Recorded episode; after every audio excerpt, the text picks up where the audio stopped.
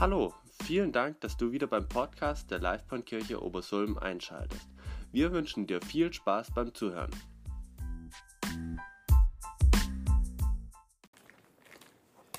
Schauen wir, ob es alles funktioniert. Ja, ich freue mich, dass ich mal heute Morgen wieder vor euch stehen darf, dass ich euch mal wieder mit euch das Wort Gottes miteinander teilen darf, dass wir zueinander reden dürfen. Ja. Wenn wir so in den Kalender schauen, dann stellen wir fest, dass der erste, Drittel vom Oktober bereits vorübergegangen ist. Und heute Morgen, als Renate und ich, als wir so das Wohngebiet gefahren sind, da haben wir auch gesehen, dass sich die Bäume schon gelblich gefärbt haben. Viele Blätter sind schon runtergefallen und so merken wir, dass wir eigentlich schon richtig mitten im Herbst sind. Am letzten Sonntag, da war Erntedankfest und bei uns in der Gemeinde, wir hatten es nicht explizit angekündigt, war es ein bisschen spärlich ausgefallen, aber so freue ich mich einfach, Tabea, dass du den Erntedanktisch noch dagelassen hast, dass den beide und der Marcel, dass ihr noch etwas aufgehübscht und vervollständigt habt. Und es ist auch immer wieder ein Grund, dass wir dankbar sind für das, was uns Gott zum Erntedank und überhaupt zur Ernte gibt. Letzten Sonntag hatten wir ein anderes Thema, aber heute möchte ich einfach noch ein paar Gedanken zur Ernte mit euch teilen. Ernte, das Erntedankfest, das erinnert uns daran, dass der Großteil der natürlichen Ernte von Beeren, ja, im Frühsommer von Kirschen, von Zwetschgen, von Getreide, das ist bereits eingebracht worden. Und jetzt haben wir, zurzeit haben wir die Apfelernte und haben auch die Traubenernte. Und mit dieser Ernte geht auch dann die Gesamternte im Jahr zu Ende. Stellen wir uns doch mal die Frage, was ist eigentlich die Ernte? Die Ernte, das ist ein immer wiederkehrender Prozess, und zwar ein jährlicher Prozess, den Gott eingesetzt hat und für den er auch ein ganz besonderes Versprechen gegeben hat. Und dieses Versprechen, das können wir lesen in 1. Mose 8, Vers 21 und Vers 22. Schauen wir mal. Ja, genau. Und da steht, nie mehr will ich wegen der Menschen die Erde verfluchen obwohl sie von frühester Jugend an voller Bosheit sind. Nie wieder will ich alles Leben vernichten, wie ich es, wie ich es getan habe. Solange die Erde besteht, soll es immer wieder Saat und Ernte, Kälte und Hitze, Sommer und Winter, Tag und Nacht geben. Und ich denke, das ist ein wunderbares Versprechen, was uns Gott gegeben hat. Er hat uns versprochen und er hat auch es mit dem, mit dem Regenbogen hat er es auch besiegelt. Ja, es soll immer wieder Saat und Ernte geben. Wozu brauchen wir denn die Ernte? Die Ernte, das ist die Grundlage für unsere Ernährung. Und sie ist Gottes vollkommene Versorgung für uns. Gott versorgt uns mit Lebensmitteln. Und manchmal ist uns das auch gar nicht so richtig bewusst, denn wir können heutzutage alles einkaufen wir können zum Edeka gehen, zum Aldi, zum Lidl, überall hin. Wir bekommen alle Lebensmittel. Unabhängig von der Jahreszeit können wir alles kaufen. Und so ist manchen vielleicht auch die Situation, dieser jährliche Ablauf, dass es eine Zeit gibt, wo man aussät und wo man erntet, ist einfach auch nicht mehr bewusst. Und wir dürfen uns trotzdem immer wieder einmal im Jahr daran erinnern, Gott hat uns wieder versorgt. Und genauso wie die Ernte eine natürliche Bedeutung hat, so hat auch die Ernte eine ganze Reihe an geistlichen Aspekten. Und Jesus hat dieses Thema aufgegriffen und den Menschen folgendes Gleichnis vorgelegt. Und dazu lesen wir jetzt Matthäus 13 ab Vers 1. Wir werden heute einen relativ langen Bibeltext haben, aber es lohnt sich, diesen Bibeltext einfach einmal in uns aufgehen zu lassen, uns damit zu beschäftigen. Am selben Tag verließ Jesus das Haus und setzte sich an das Seeufer, um zu lehren. Bald hatte sich eine große Menschenmenge um ihn versammelt. Darum stieg er in ein Boot und sprach von dort zu den Menschen am Ufer. Was er ihnen zu sagen hatte, das sagte er durch Gleichnisse. Ein Bauer ging aufs Feld, um Getreide zu säen. Als er die Körner ausstreute, fielen ein paar von ihnen auf den Weg. Sofort kamen Vögel und pickten sie, pickten sie auf. Andere Körner fielen auf felsigen Boden, wo nur wenig Erde war. In der dünnen Erdschicht ging die Saat zwar schnell auf, als dann aber die Sonne am Himmel hochstieg, vertrockneten die Pflänzchen. Sie konnten keine starken Wurzeln bilden und verdorrten deshalb in der Hitze. Wieder andere Körner fielen ins Dornengestrüpp. Doch dies hatte die junge Saat bald überwuchert, sodass sie schließlich erstickte. Die übrigen Körner aber fielen auf fruchtbaren Boden und brachten das 160 oder 30-fache der Aussaat als Ertrag. Wer Ohren hat, der soll auf meine Worte hören. Und dann lesen wir weiter warum Jesus in Gleichnissen redet. Später kamen seine Jünger und fragten ihn, weshalb verwendest du solche Gleichnisse, wenn du zu den Leuten redest? Jesus antwortete, euch lässt Gott die Geheimnisse seines himmlischen Reiches verstehen. Den anderen sind sie verborgen. Wer diese Gleichnisse begreift, der wird noch mehr Einsicht bekommen bis er überreich damit beschenkt ist. Doch wer kein Verständnis dafür hat, dem wird selbst das wenige, was er hat, noch genommen werden. Deshalb rede ich in Gleichnissen, denn die Menschen sehen, was ich tue, und sehen es doch nicht. Sie hören, was ich sage, und sie begreifen es doch nicht. Darum erfüllt sich an ihnen was der Prophet Jesaja vorausgesagt hat. Ihr werdet hören und doch nichts verstehen. Ihr werdet sehen und es doch nicht erkennen. Denn das Herz dieses Volkes ist hart und gleichgültig. Sie sind schwerhörig und verschließen die Augen. Deshalb sehen und hören sie nicht. Sie sind nicht einsichtig und wollen sich nicht zu mir umkehren. Darum kann ich ihnen nicht helfen und ich kann sie auch nicht heilen. Und das ist ein ganz hartes Wort, wenn Jesus sowas über die Menschen sagt. Aber ihr könnt euch glücklich schätzen, denn eure Augen können sehen und eure Ohren können hören. Ich versichere euch, viele Propheten und Menschen, die nach Gottes Willen lebten, hätten gerne gesehen, was ihr seht und, und gehört und was ihr hört. Aber die Zeit war noch nicht da. Die Jünger bemerkten sehr schnell, dass die Mehrzahl der Zuhörer gar nicht verstehen konnte, was Jesus sagt. Und so stellten sie ihm einfach die Frage, Jesus, warum tust du denn das eigentlich?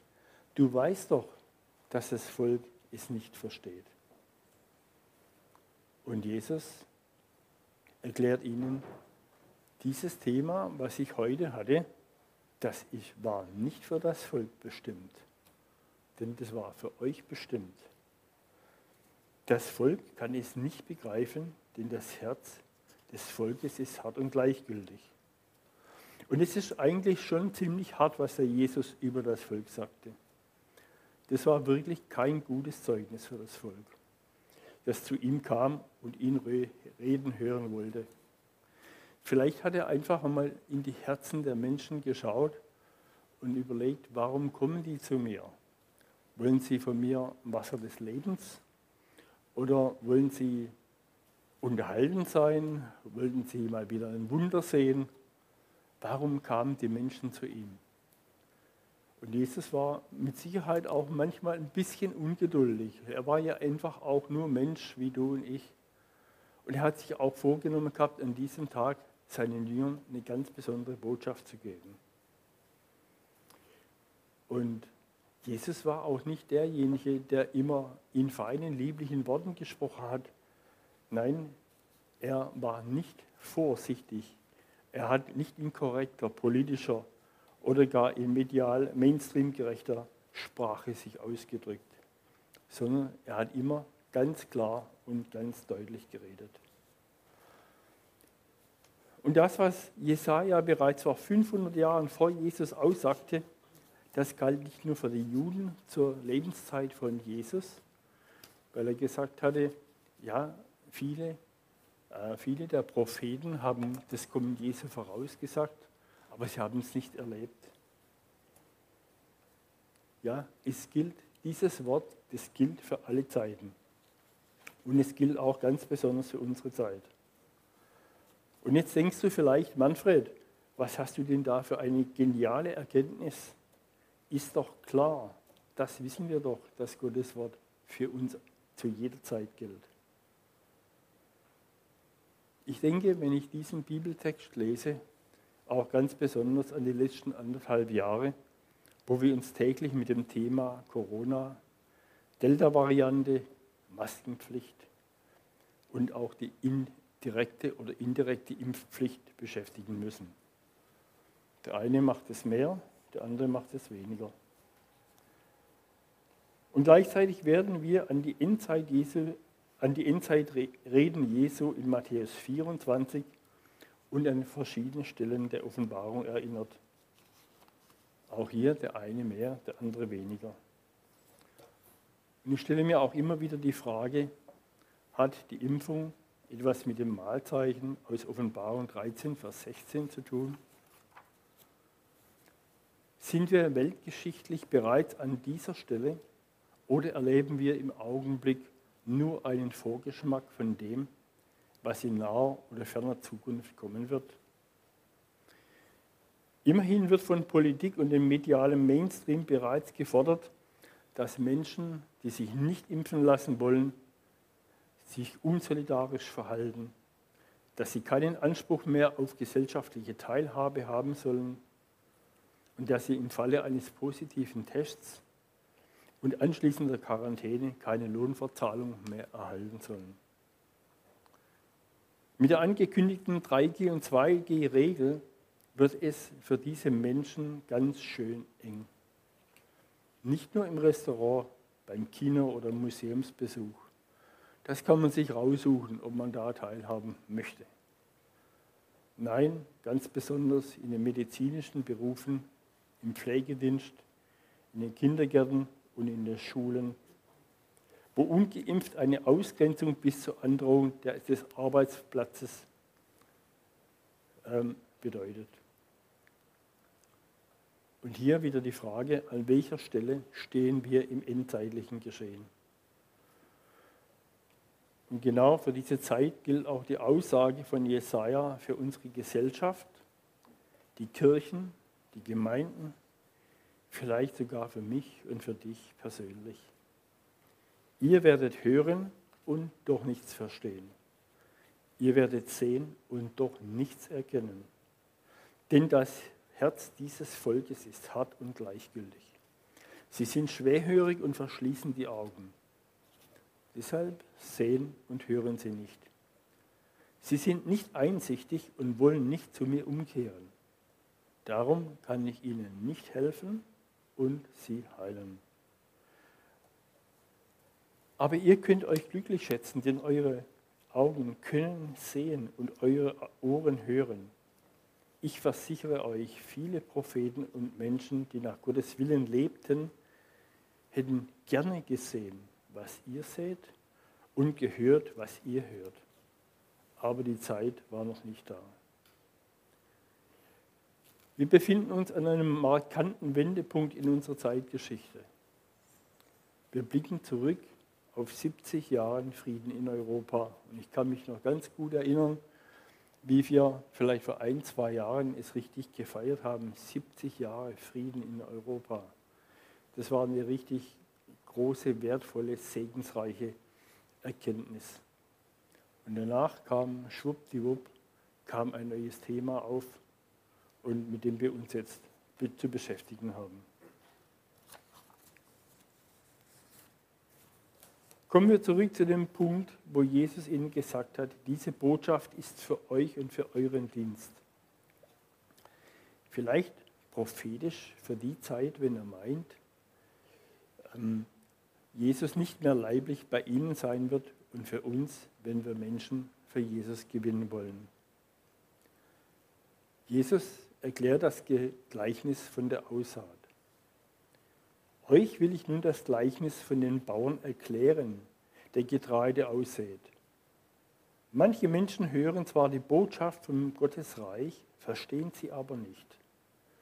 Dann kommt der Teufel und reißt die Saat aus, aus ihrem Herzen. Bei solchen Menschen ist es also wie bei den Körnern, die auf den Weg fallen. Andere sind wie der felsige Boden, auf den die Körner fallen. Sie hören die Botschaft und nehmen sie sofort mit Begeisterung an. Aber ihr Glaube hat keine starken Wurzeln und deshalb keinen Bestand. Wenn solche Menschen wegen ihres Glaubens in Schwierigkeiten geraten oder gar verfolgt werden, wenden sie sich gleich wieder davon ab. Noch andere Menschen gleichen dem von Dornengestrüpp überwuchternden Boden. Sie hören die Botschaft zwar, doch die Sorgen des Alltags und die Verlockung des Reichtums ersticken diese bald wieder, sodass sie keine Frucht daraus entstehen kann. Aber dann gibt es auch Menschen, die sind wie der fruchtbare Boden, auf den die Saat fällt. Sie hören Gottes Botschaft, verstehen sie und bringen, die, bringen Frucht 160 oder gar 30-fach. Und diese Botschaft, die gilt für uns. Alle diese Körner finden sich in den christlichen Gemeinden, sicher auch in unserer Gemeinde. Und jeder wünscht sich, zu denen zu gehören, die hundertfach, 60 oder 30-fach Frucht bringen. Diese Botschaft sagt uns aber auch, dass wir nicht aufhören sollen, auszusehen. Denn es werden immer wieder Körner auf guten Boden fallen. Jesus sagt an einer anderen Stelle, wer reichlich sät, der wird auch reichlich ernten und wer kärglich sät, wird kärglich ernten. Ich habe in der letzten Zeit festgestellt, wenn wir Gespräche haben oder Menschen kennenlernen eh, auf ganz unterschiedlichen, aus ganz unterschiedlichen Situationen, dass es mir immer wieder leicht fällt, ja, den Glauben zu bezeugen. Und ich merke auch, dass viele Menschen, die sonst mit dem Glauben nicht viel zu tun haben, dass sie gerade durch diese Situation, durch die Corona-Situation ins Nachdenken kommen, dass sie offen sind, dass sie einfach nachfragen, was ist eigentlich, was läuft eigentlich gerade ab? Wo ist Wahrheit? Wo ist Betrug? Wo ist Lüge? Was passiert mit uns? Und da darf ich euch einfach auch alle mit in dieses Boot mit hineinnehmen, einfach auch diese Zeit mit auszunutzen, wo wir aussehen können, wo wir Wort Gottes sehen können, wo wir Menschen ansprechen können. Auf welchem Boden es fällt, das liegt nicht in unserer Hand, das liegt allein äh, in, den, in den Augen dessen, ähm, ja, der oder in den Ohren dessen, der es hört und ja, der es in sich aufnimmt. Zu Beginn meiner Predigtvorbereitung habe ich mir drei Schwerpunkte zum Thema Ernte vorgenommen. Und das war erstens das Gleichnis vom Bauern, der Getreide aussät. Und das ist das, wo ich jetzt gerade zu euch gesprochen habe. Und Jesus erfährt eigentlich ein paar Verse später fort mit dem Gleichnis vom Unkraut im Weizen. Und dann gibt es noch das große Thema, die große Ernte, die inzeitliche Bedeutung der Ernte.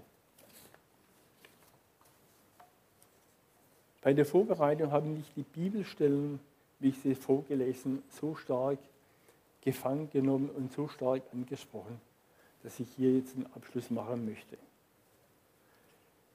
Denn die anderen Punkte sind eine eigene Predigt wert. Lasst uns Gottes Wort, vor allem dieses Gleichnis, lasst es einfach zu euch reden.